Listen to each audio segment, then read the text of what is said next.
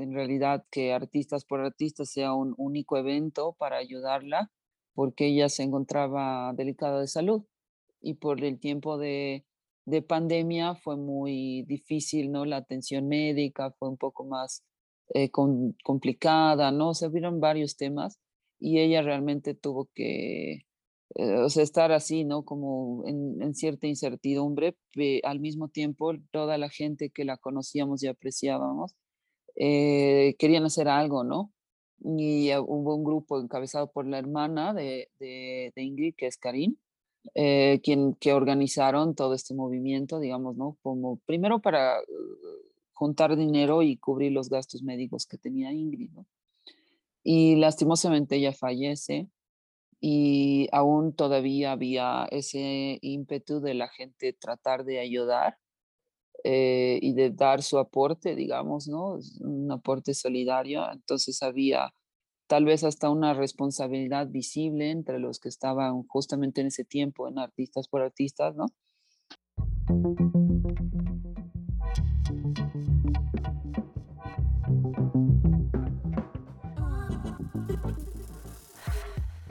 Hola a todos y todas, esto es Rizoma y soy Mauricio Rodríguez, donde te presentaré a técnicas, personas y filosofía. En esta ocasión, siendo el primer episodio, vamos a hablar con Alexandra Ramírez, quien es artista y a la vez arquitecta y a la vez eh, ilustradora y a la vez animadora digital, ¿no? Entonces, eh, vamos a ver eh, los procesos de animación que ella sigue, los cuales recomienda. Vamos a hablar sobre cómo lo difunde, es decir, mm, la escuela donde, donde ella puede enseñarte a la animación Vamos a hablar también sobre el mm, proceso que ha interrumpido, es decir, este virus del COVID-19, cómo ha impactado sobre eh, la escuela eh, de animación, cómo nos ha impactado a todos, pero también vamos a darle la vuelta a un lado positivo.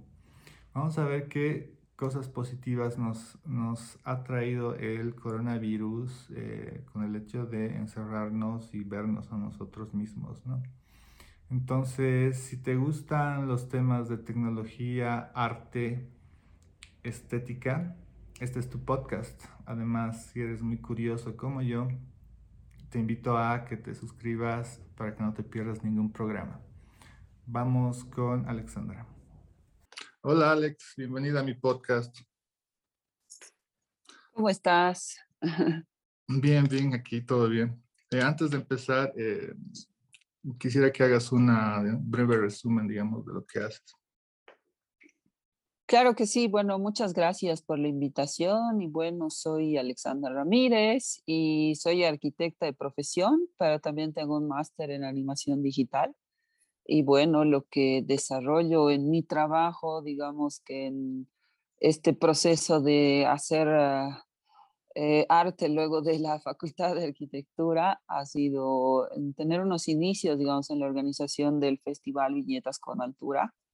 Estoy ahí participando 18 años, ya tiene el evento, estuve siete como presidenta y pasado ello estoy ahora dirigiendo la Escuela Carne, que es una escuela de arte y creatividad que es mi trabajo actual, además de dar clases en la universidad, en la Unifrance, ¿no? Eh, con el tema de, la animación en este tiempo, ¿no? Porque mi eh, prontuario, digamos, se basa también en la ilustración y, me gusta también hacer, mm, bueno, en, en, temas generales, ¿no? Mi proyecto Cumbre es Amigos del Muro, que es un proyecto personal y para él es que me he capacitado incluso en animación, en, dibujo para poderlo desarrollar, digamos, ¿no? Para poderlo construir, sacar un poco a la vista lo que tengo en la cabeza con este proyecto.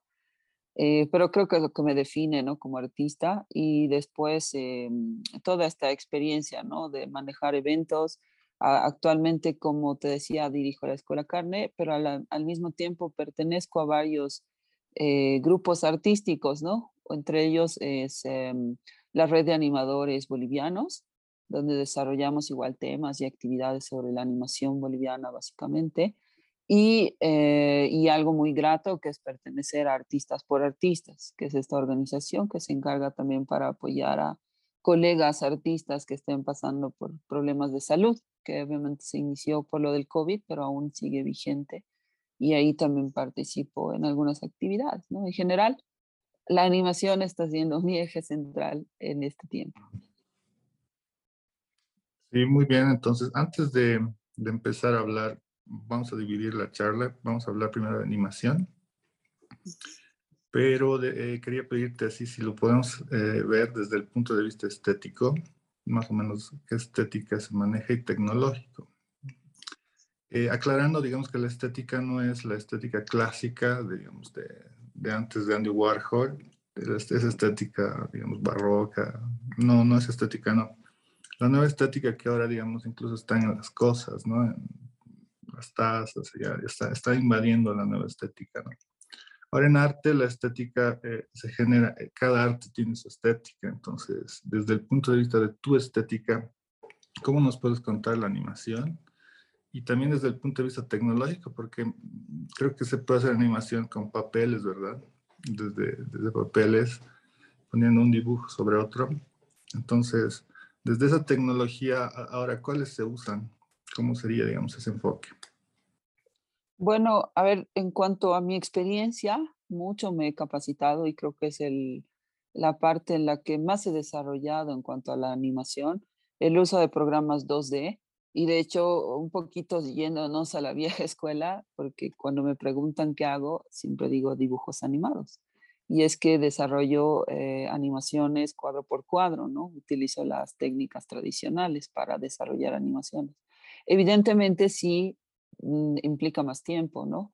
Eh, entonces la estética que manejo en eso es un poquito más tradicional, podría decirse, ¿no? Porque también como mi raíz es ser dibujante, dibujo historieta, ilustración, entonces al utilizar los medios de la animación siempre me gusta más dibujar, entonces se me hace un poquito más fácil y, y más ambicioso, digamos, ¿no? Pero evidentemente lo que está en auge, pienso, es manejar 3D, ¿no? Porque de hecho el programa Blender, por ejemplo, como es gratuito y es más fácil de, de, conseguirlo, de aprenderlo, bastante amistoso, digamos, ¿no? Tiene varios plugins que te ayudan a, a cortar medios. Creo que es uno de los mm, programas que está teniendo mayor eh, relevancia hoy, hoy en día, ¿no? Mucha gente lo utiliza porque tiene resultados muy buenos todavía con un equipo promedio, ¿no? No necesitas tener un super avión de computadora para desarrollar algo. Eh, o sea, sí tiene que ser buena, pero todavía puedes tener ese alcance, ¿no? En cuanto a la, a la dinámica de hacer 3D.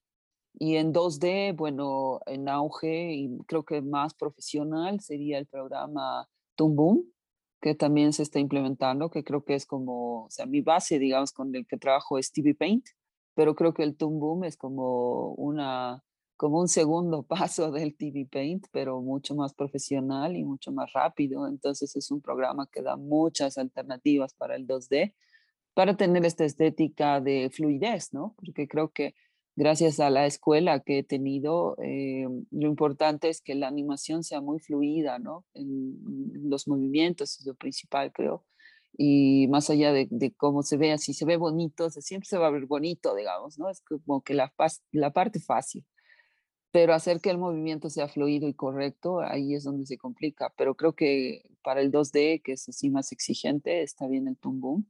Y, y obviamente el 3D siempre va a quedar bien, pero también la animación resta un poquito, ¿no? Tiene, si tiende a ser un poco más robótica por la misma programación. Eh, eso en cuanto a lo que se está utilizando, digamos, de, eh, en general entre mis colegas, ¿no? Es lo que, lo que se usa, pero personalmente soy de la, de la escuela de usar TV Paint desde mis comienzos, que es con lo que he perfeccionado, digamos, el trabajo y donde me siento más cómoda, ¿no? Pero actualmente he estado dando clases igual sobre Adobe Animate que es otro programa de Adobe, que bueno, ya lo conocían como Flash antes y ahora está directamente con el paquete de Adobe y demás. Entonces, al usar Adobe eh, Animate es mucho más sencillo para hacer esta animación vectorizada, te da muchos alcances y diferencias con un equipo realmente pequeño, o sea, puedes hacer mucho porque no, no requiere tanto el equipo y puedes hacer buenas cosas, rápidas más que nada. Y, mm, y bueno, creo que por ese lado va lo, que al menos he conocido dentro de, del rubro con mis colegas, ¿no? Los que están tal vez en la parte más top, están utilizando más que nada eh, Tumbum y aquellos que les gusta mucho más eh, la estética del 3D es, es eh, más que nada o Blender eh, como el principal, digamos, o Maya a veces, pero creo que más Blender. Entonces creo que esa es la, la, la, raíz que tienen varios de mis, de mis colegas o lo que se está viendo en los trabajos realizados en animación actualmente. Por ahí mm. va. Eso tiene que partir desde el dibujo a lápiz, ¿verdad? No hay otra manera, ¿no? o has visto que ya, ya no hacen dibujos a lápiz directo, hacen en Blender, porque he estado viendo muchas personas que lo manejan, pero no sé, les falta cierto toque, digamos, eh, artístico, se vuelve muy plástico, ¿no? Pero sí, es bastante accesible, ¿no? Para cualquiera, ¿no? Sí, yo creo que hasta puedes como hasta utilizar, eh, en algunos casos, ¿no? Se utiliza mucho los bocetos, ¿no? A lápiz, hacer al menos un, dibujo de un personaje de perfil y de frente, y eso te permite hacer muchas de las más poses cuando ya lo digitalizas, digamos, ¿no? Eh, y en cuanto al 3D, algunos amigos hacen plastilina, por ejemplo, ¿no? algún personaje en plastilina y luego lo redibujan o modelan ya en, en Blender, digamos, ¿no? que pueden ser alternativas medianamente rápidas, pero evidentemente mucho resta, o sea, ya se salta en los pasos de utilizar el papel y lápiz, ¿no? Entre tus manos, ya se resta un poquito, pero eh, no creo que esté mal, porque hay algunos que tienen más costumbre a, utilizar la tableta también digitalizadora, ¿no? Entonces, al usar programas que te capturen dibujo, digamos Photoshop o algo así para hacer, digamos que bocetos, o los mismos programas de animación donde puedes hacer algunos bocetos, creo que también te ayuda. Evidentemente no deja de tener esa, eh, esa virtualidad, digamos, que resta mucho de lo, de lo creativo, creo, porque finalmente cuando agarras el papel es otra, otro tipo de sensación, ¿no? No es solamente creernos viejos, o de muy, muy vieja escuela, digamos, pero creo que tiene otra sensación e incluso puedes llegar a tener otro tipo de texturas que mm. el Photoshop nunca va, nunca va a emular, ¿no? Como se propone. Eh, creo que va por ahí, ¿no? Que tal vez eh, sí se usa mucho por temas prácticos, pero aquellos que, que lo hacen más rápido, bien, creo que es, es muy importante, ¿no? Porque mm, al menos para mí, quien es buen animador, también es buen dibujante a la par. O sea, hay una comparación que creo que es, que es importante de, resaltar, digamos. En temas muy personales pienso, pero creo que sí hay esa base que te, tiene que ser algo, algo más desarrollado y que estés en constante práctica para que evidentemente luego la animación te salga mucho más fácil, pero también tengas esa soltura y esa propuesta nueva en cuanto a los diseños de personajes, por ejemplo. ¿no? Eso, por ahí. Sí, en, arquitectura, por ejemplo, yo, igual soy de la escuela de transición, digamos, ¿no? De, de lo, del lápiz a lo digital, entonces he visto la transición.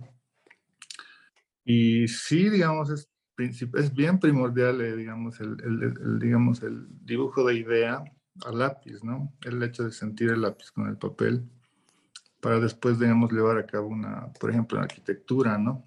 El croquis, eh, digamos, de la idea principal que leve, digamos, después a, que nos leve, digamos, al proyecto final, ¿no?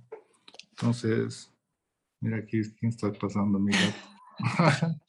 Entonces, el croquis es importante, pero ahora he estado viendo esto de la tableta, del, por ejemplo, del iPad, que sí funciona muy bien, funciona bastante bien en cuanto a dibujo, que ya he visto que muchos están migrando del papel exactamente así tal cual al iPad, ¿no?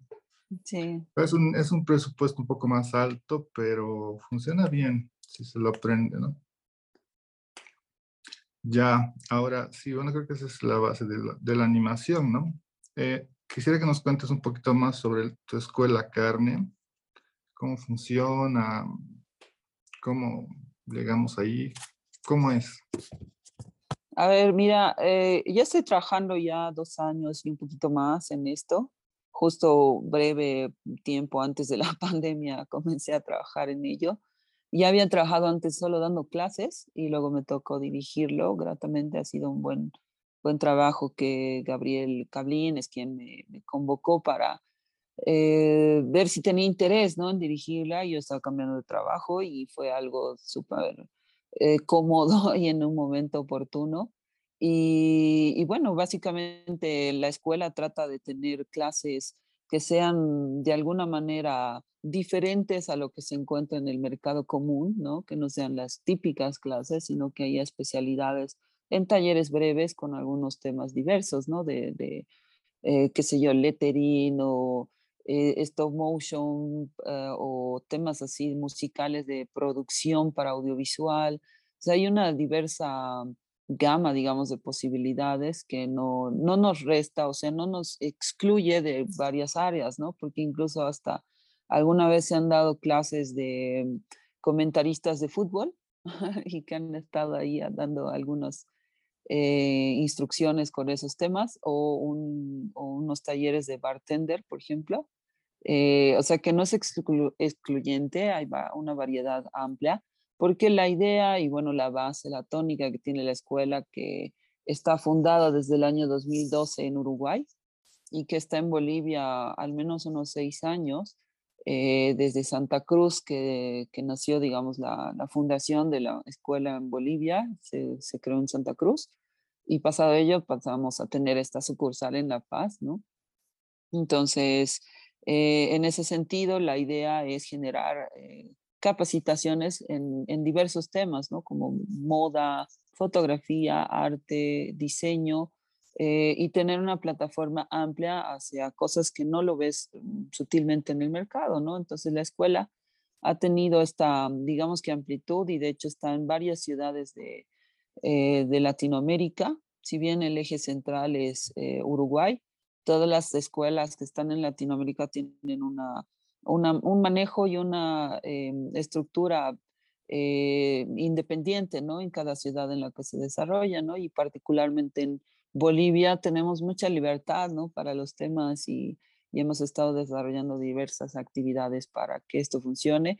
Y evidentemente son cursos cortos, pero intensivos, ¿no? De algún tema en específico. Por lo general los cursos duran una semana, a dos semanas, dependiendo un poco la capacitación de la que se requiera.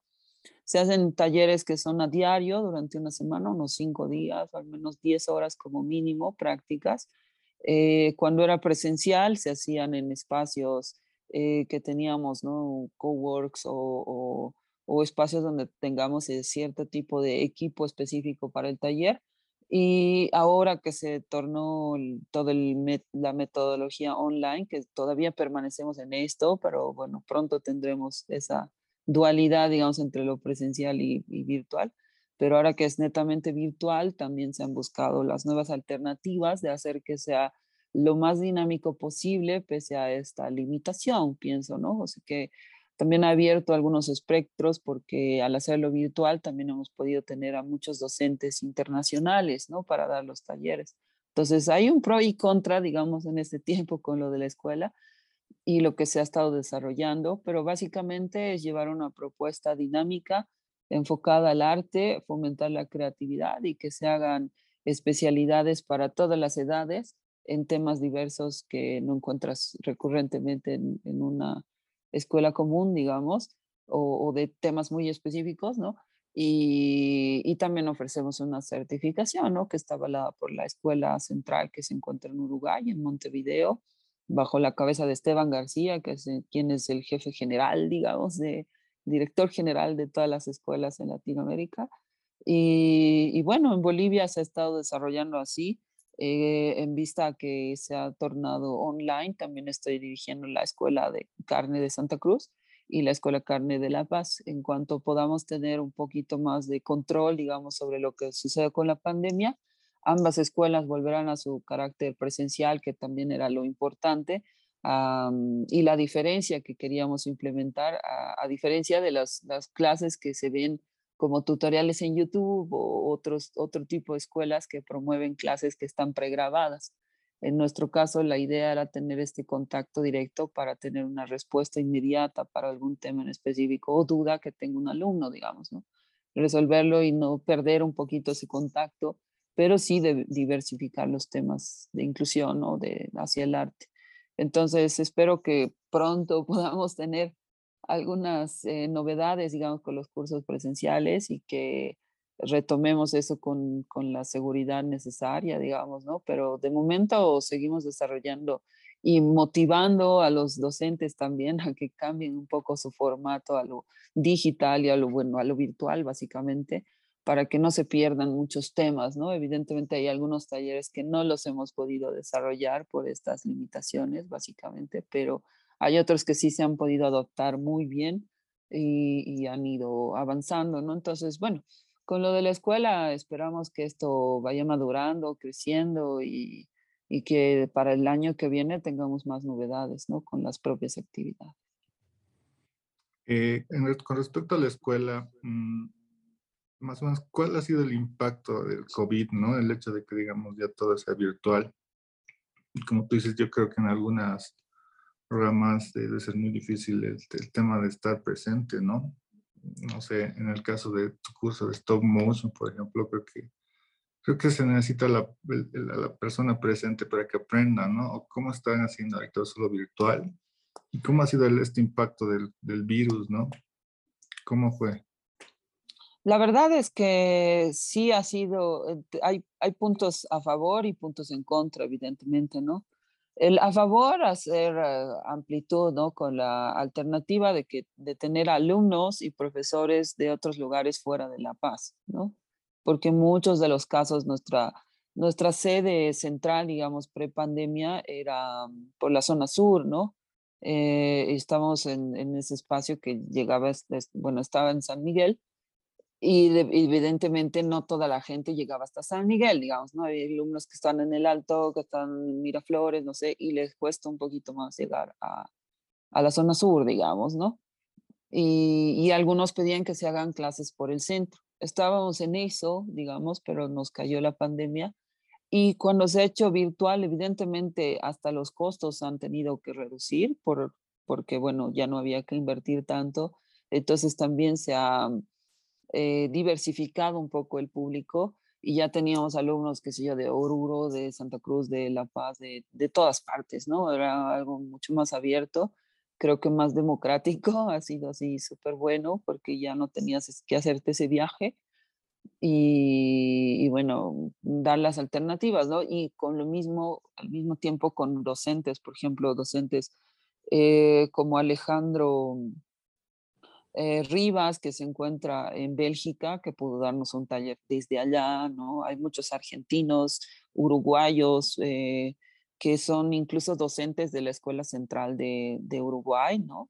Eh, que han estado dando clases también para, para Bolivia, ¿no? Y cuando hicimos este evento de viñetas con altura, cuando se desarrolló el año pasado durante pandemia, también desarrollamos muchos talleres que fueron enfocados a la historieta, por ejemplo, ¿no? Ya le pusimos una línea y una temática y muchos de nuestras docentes, por ejemplo, es Alejandra Salvatierra, ya se encuentran en Santa Cruz, ¿no?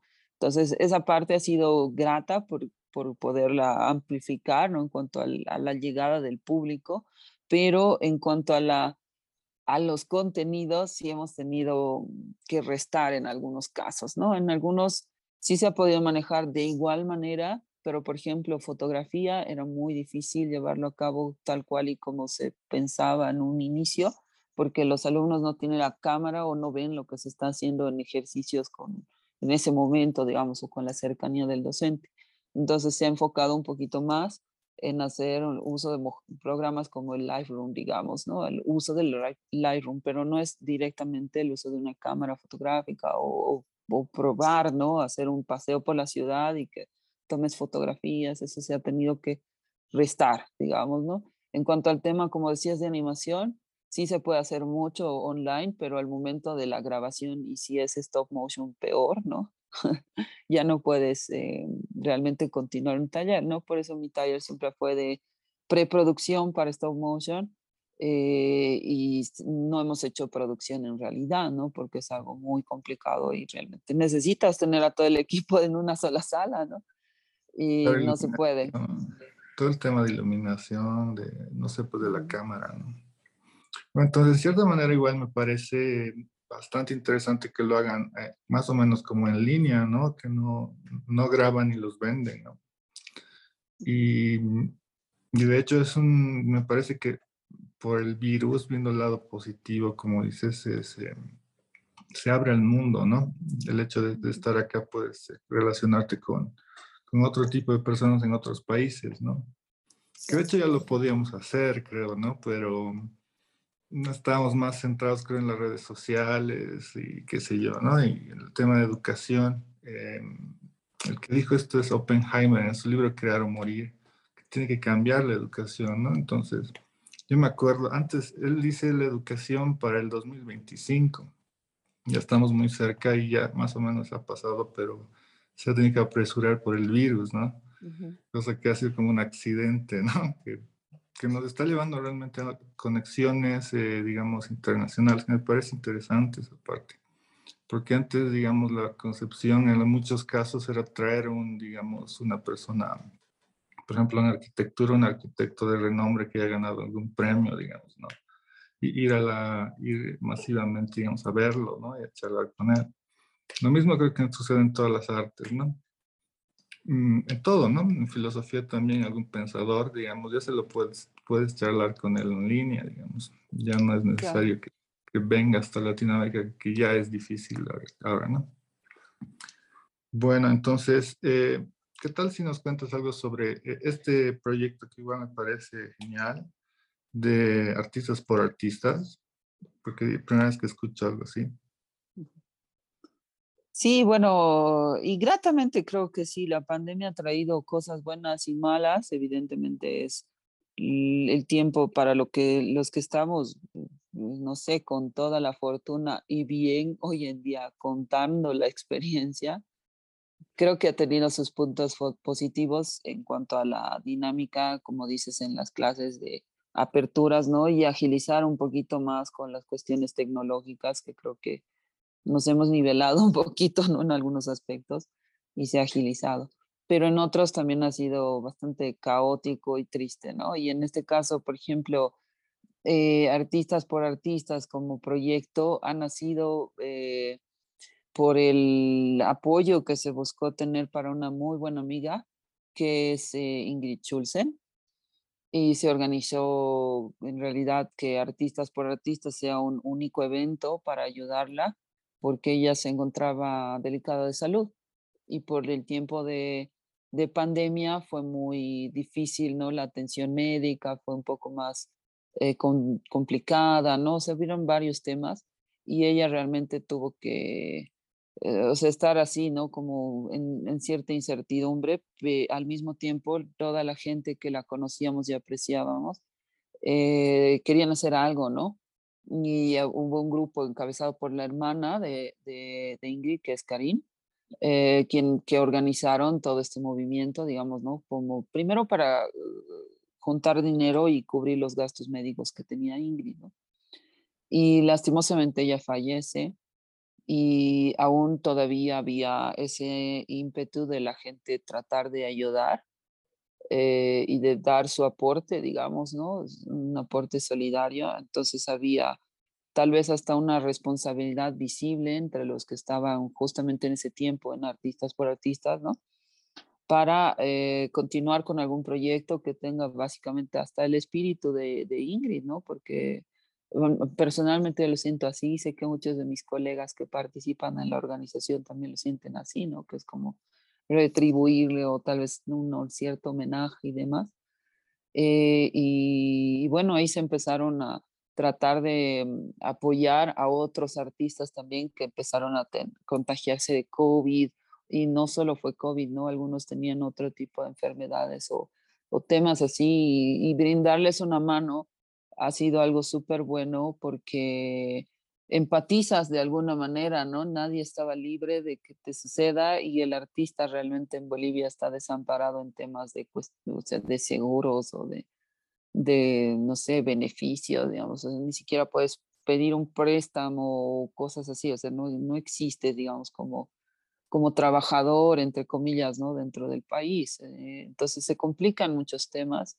Evidentemente no está, no, se, no está lejos que lo puedas resolver, digamos, pero sí necesitas mucha plata y de pronto con lo del COVID fue mucha más y toda la crisis, ¿no? O sea, ya ni habían hospitales, o sea, era más complejo, ¿no? Y, realmente enfermarte era así el terror de todos, ¿no?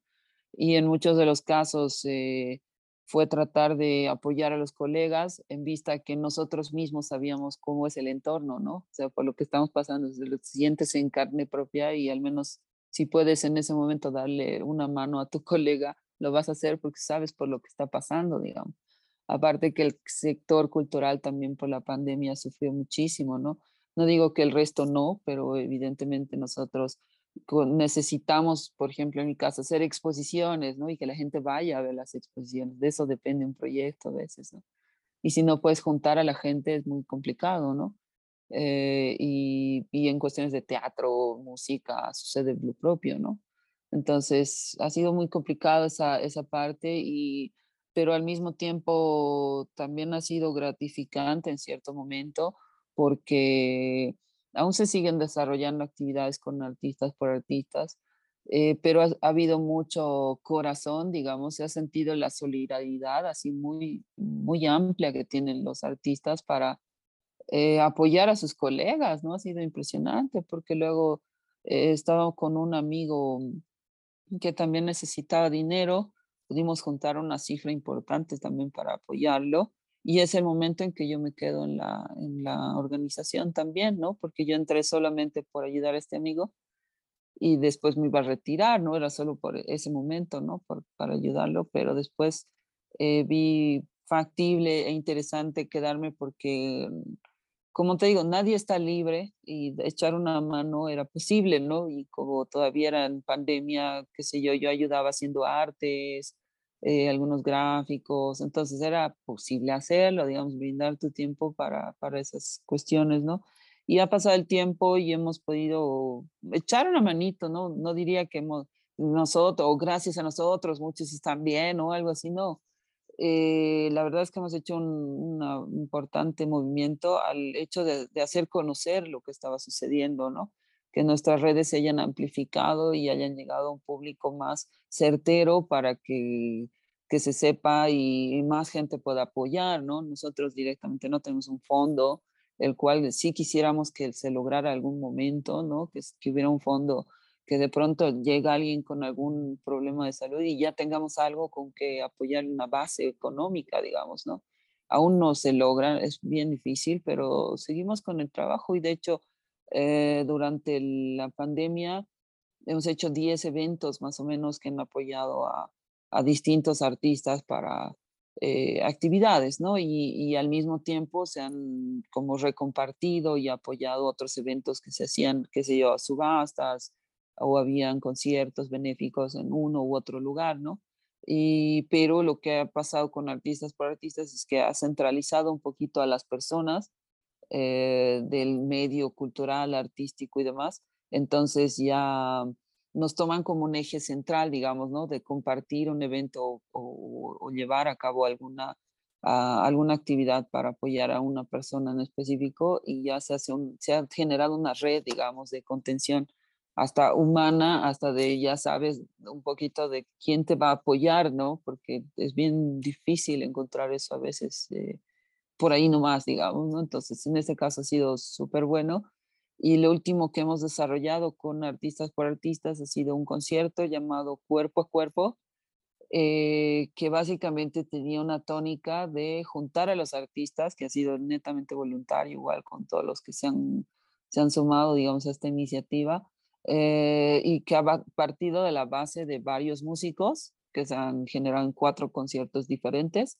Y, por ejemplo, uno eh, era juntar a músicos con ilustradores, o músicos con colegiistas, músicos con fotógrafos, músicos con actores y así. Entonces se ha podido eh, interactuar, digamos, en, en, conciertos distintos en los que se han hecho, por ejemplo, la, la gráfica en vivo, así como un, un video agilizado de pintura, digamos, ¿no? De un dibujante en base a la canción de, del, del, músico en específico que la cantó en vivo y se la grabó durante este tiempo de la producción de los conciertos. Esto se pudo publicar ya por Avia y se llama Cuerpo a Cuerpo, básicamente es por ese tratar de jalar un poquito esa energía de que en algún momento volvamos un poco a la mediana normalidad y podamos vernos otra vez eh, cuerpo a cuerpo, ¿no? Y disfrutar de combinaciones de artes artísticas, o sea, de combinaciones de artes en diferentes medios artísticos, ¿no? Eh, y que podamos ver más actividades. Creo que la producción ha salido muy bien, ha sido algo súper bueno mucha gente nos ha ayudado, ha sido súper lindo. Además de que, como te digo, es impresionante cómo la, los artistas a veces no la pasan bien es difícil, se pone duro y demás, pero nunca dudan en ser solidarios y donarte una obra, apoyarte, seguir difundiendo cuando hay algún tipo de emergencia. Eso ha sido así súper, súper fuerte de verlo, por eso es que también el proyecto sigue de pie y bueno, ya veremos qué continúa porque el plan es tener un fondo eh, base para que sostenga o contenga de alguna manera, así si llega algún caso grave de alguno de nuestros colegas, ¿no? Ese es el plan.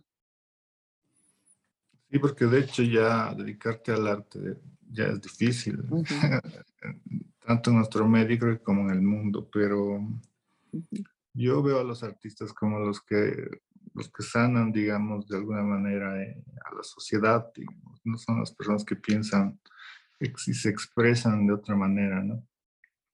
Entonces, eso me parece una respuesta buenísima, ¿no? Eh, una respuesta incluso de los propios artistas los va a unir, porque es un campo medio que también o no se andan peleando entre artistas.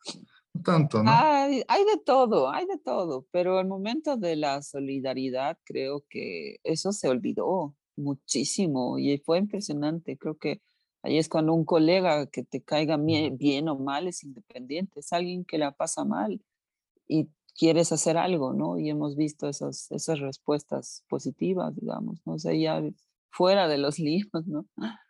Y, pero ha sido bonito.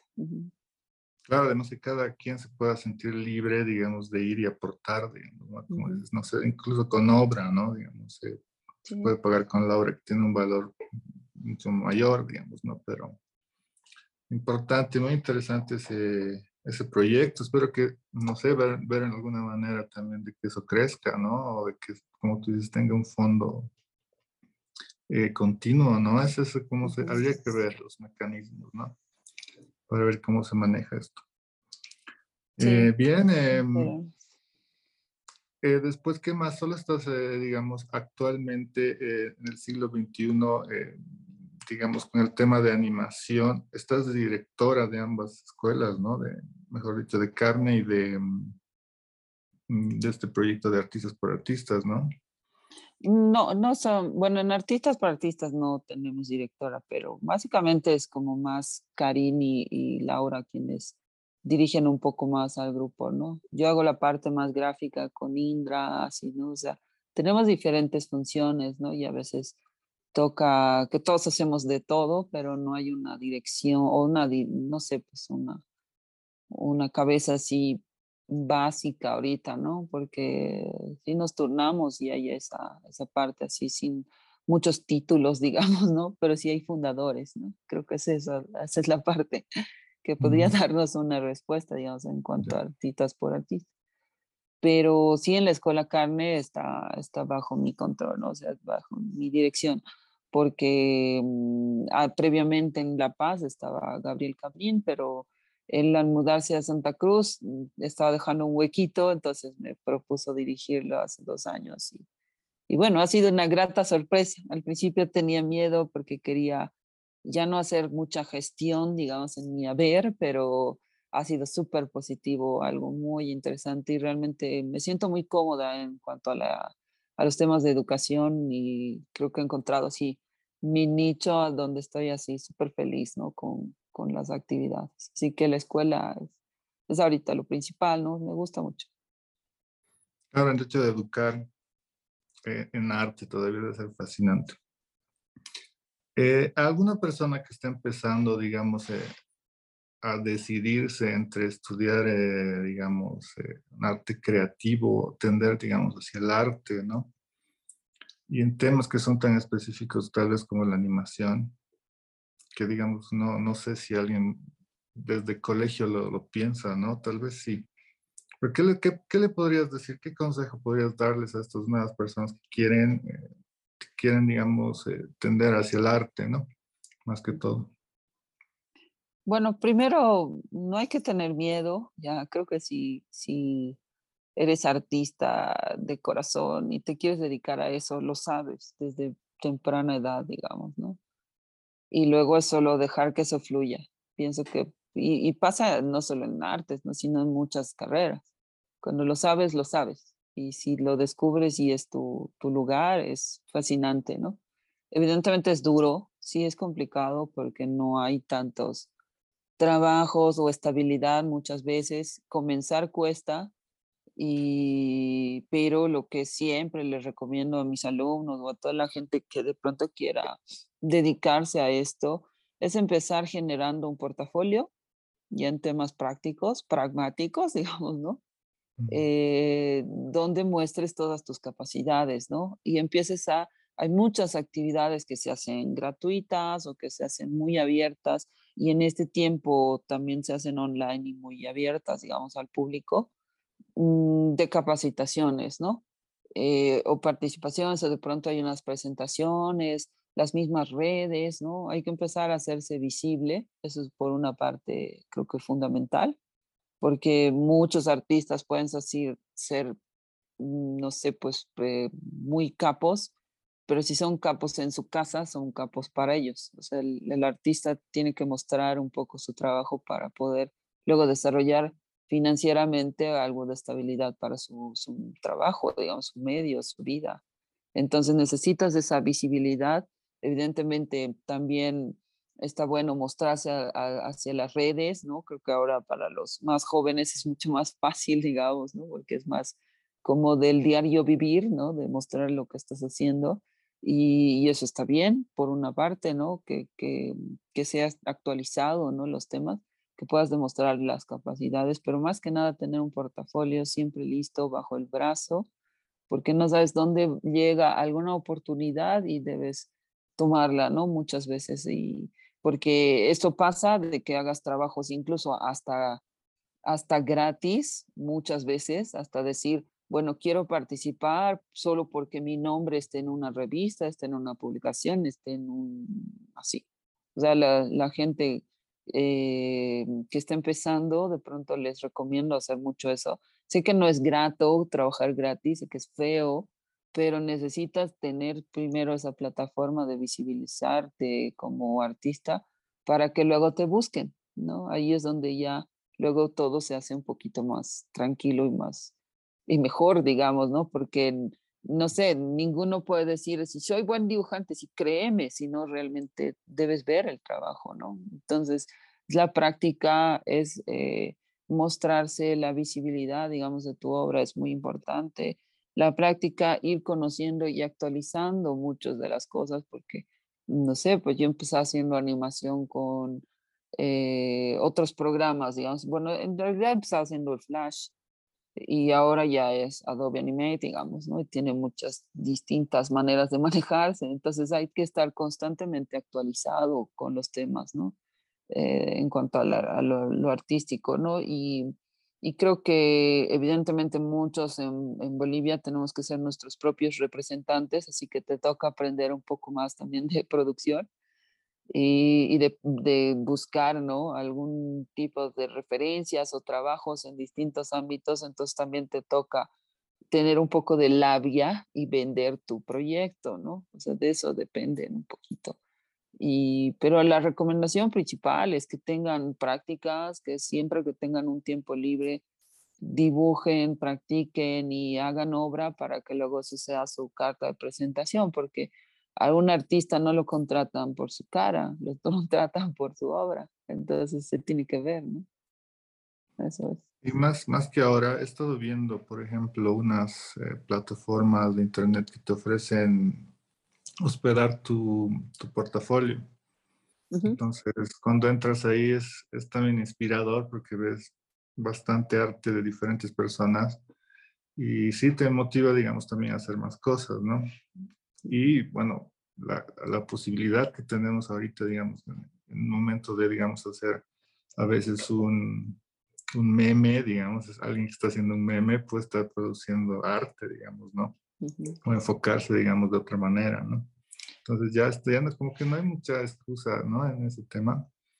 Puedes promocionarte de todos, ahorita lo menos, ¿no? En, este boom tecnológico de redes, el que está más democratizado, porque antes creo que algunos nomás eh, tenían el conocimiento, ¿no? De, de clases y demás, ¿no? Entonces, eh, a ver, mm, ¿quién sería eh, tu referente en el mundo, digamos? En el mundo, así mi... no sé, pues un artista, un pensador.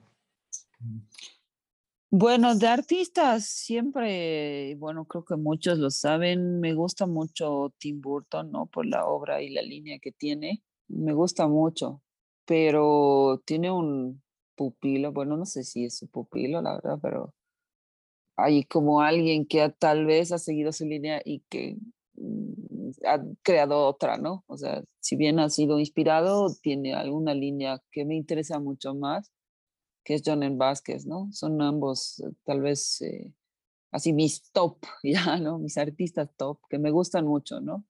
Admiro mucho su obra, por el estilo que manejan y, y, lo sigo mucho, ¿no? Ahora en cuestiones de, no sé, pues eso de tal vez hasta de, historieta y un poquito de animación, ¿no? Eh, pero también, qué sé yo, hay varios artistas como ahora lo que estamos viendo, mm, tal vez Greg Thompson en cuanto a historieta. Es un artista que ha hecho, pues, Blankets es una obra maestra de la historieta, entonces mi línea va un poquito por ahí, ¿no? Cuando el autor básicamente es muy de mostrar su propia persona, de, de dejar así su marca y que sientes que conoces alguna parte de él cuando ves su obra, creo que es lo que me interesa y lo que admiro, ¿no? Luego, por eso es que me gustan tanto. Eh, creo que va por ahí, ¿no? También en cuestiones de historieta, eh, siempre me gusta mm, leer artistas que tienen las capacidades que espero lograr formar, digamos, a más cabalidad, que es hacer historieta y animación. Y en esos casos hay varios que tienen esta combinación, ¿no? Y por ejemplo está Marjane Satrapi que ha hecho Persepolis, ¿no? Y Persepolis es una gran obra de historieta, así súper mm, pro, así muy, muy bien hecha, premiada así por todas partes, y luego se echó el corto, ¿no? Animado, que es igual otra joya así de la animación, no sé, y creo que esa combinación de, de situaciones me gusta mucho cuando se trata de mis autores favoritos, ¿no? Digamos que sabes que si bien hace animación, lo sientas en una esquina y hace cómic, así los amo, ¿no? Así realmente me gusta. Me gusta mucho eso. ¿De alguna película o libro que puedes recomendar desde este año, digamos? Oh, de este año. Bueno, no están de este año, pero... O, que mejor, mejor que haya marcado, te marque, digamos, que no te canses de verla, digamos, ¿no? Bueno, lo último que he visto, eh, la verdad es que me ha gustado mucho en temas este, de animación, ha sido Loving Vincent, que es esta animación que han tardado así mucho tiempo en hacerla, que básicamente representa un poquito la técnica que manejaba casi fielmente, ¿no? La técnica que manejaba Van, Vincent Van Gogh para sus cuadros y lo han hecho cuadro por cuadro para una animación. Entonces han dibujado así miles de cuadros para hacer cada uno de los frames porque se anima básicamente. Es como ver un cuadro de Vincent Van Gogh con todos sus detalles en pinceladas pequeñas y haciendo tonos de luz y sombra, digamos, pero en cada uno de los frames para desarrollar una animación. Entonces es una obra bellísima, así es bastante extensa, un trabajo larguísimo de hacer, pero quedó muy, muy bien. Eso me ha gustado, digamos, ¿no? en cuanto a la, a la técnica. Y, y, últimamente he visto, em, ¿cómo se llama? Fox. El señor, ¿cómo es? El señor Fox ya no me olvidé cómo se, se, dice en español, perdón. Pero eh, igual es, un, es una película de stop motion que recientemente la vi, creo que se ha estrenado hace dos años, pero yo recién la vi y me impresionó mucho por la, por la temática y por la, por la propuesta formal, digamos, en cuanto a stop motion, igual me ha gustado muchísimo. Y bueno, esas son como que las últimas que he visto, ¿no? Para recomendar, igual para todos los que siempre ven eh, o, quieren, no sé, pues alguna recomendación mía de, de, animación, siempre les recomiendo ver Invasor Sim, por ejemplo, ¿no? Que me gusta muchísimo en cuanto a la animación básica de, la exageración que tienen los personajes, las características y un poquito de la personalidad explosiva que, que muestran en las escenas, ¿no? No es solo un dibujo animado y ya, sino que es como te llena así de cosas raras y respuestas así muy ilógicas y no sé, hace explotar la cabeza de ver esos capítulos de Invasor. Va por ahí un poquito así, es bien, tal vez hasta más público adolescente le gustarán mis, mis sugerencias. Pero si tengo tiempo de ver eh, películas o algo, siempre busco animación, ¿no? Es mi, modo de, de, hacer las cosas así para... esa película Loving Vincent, ¿no? Sí. creo que está hecha por más de mil artistas, no sé cómo es el tema, ¿no? Tiene creo unas predecesoras, de la que me acuerdo solo un nombre que se llama Waking Alive, no sé si la has visto. Es igual mm. como que con fotogramas, bueno, yo se la recomiendo a todos, Waking Alive, pero es una especie de animación eh, basada, no sé si en la filmación, de, algunas, y hay algunas partes que son totalmente de animación, que tiene una carga de filosofía bien fuerte, porque van hablando, no son conversaciones comunes, son conversaciones bien de preguntas tanto de la existencia, del por qué, y a veces se mezclan las cosas. Pero es parecido, digamos, este tipo de animación al de Van Gogh que me mencionas. Incluso hay una más anterior, que no me acuerdo el nombre, que es con, una, con, una, con Keanu Reeves, una película que es así como que él está animado en toda la película. Es como con frames, realmente parece un stop motion. Y ah, bueno. bueno. Hay que buscarlo. Hay que buscarla, el Waking Alive. Así, Waking Alive en español creo que no existe, porque las traducciones están solo en inglés, en subtítulos. Pero está buena esa peli, me, me, he acordado ahora. Y bueno, sí, está bueno, es que, claro, que creo que sí, la, la, línea del stop motion es lo que, lo que a mí me llama la atención. Y como te digo, si algo tuviera que recomendar, es, es la que casi, casi no supe decir el nombre, pero que es el fantástico señor Fox.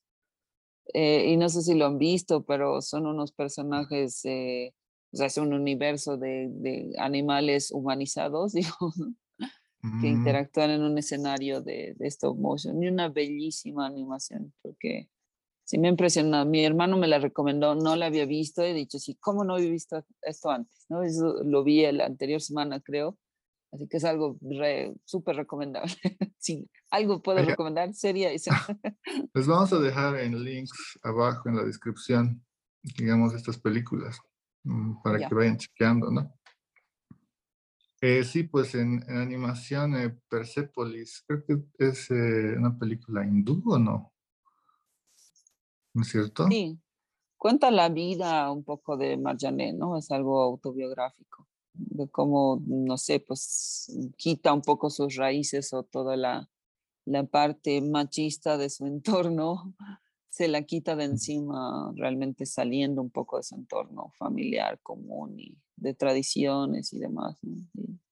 pero es bastante entretenida, así, para, para verla.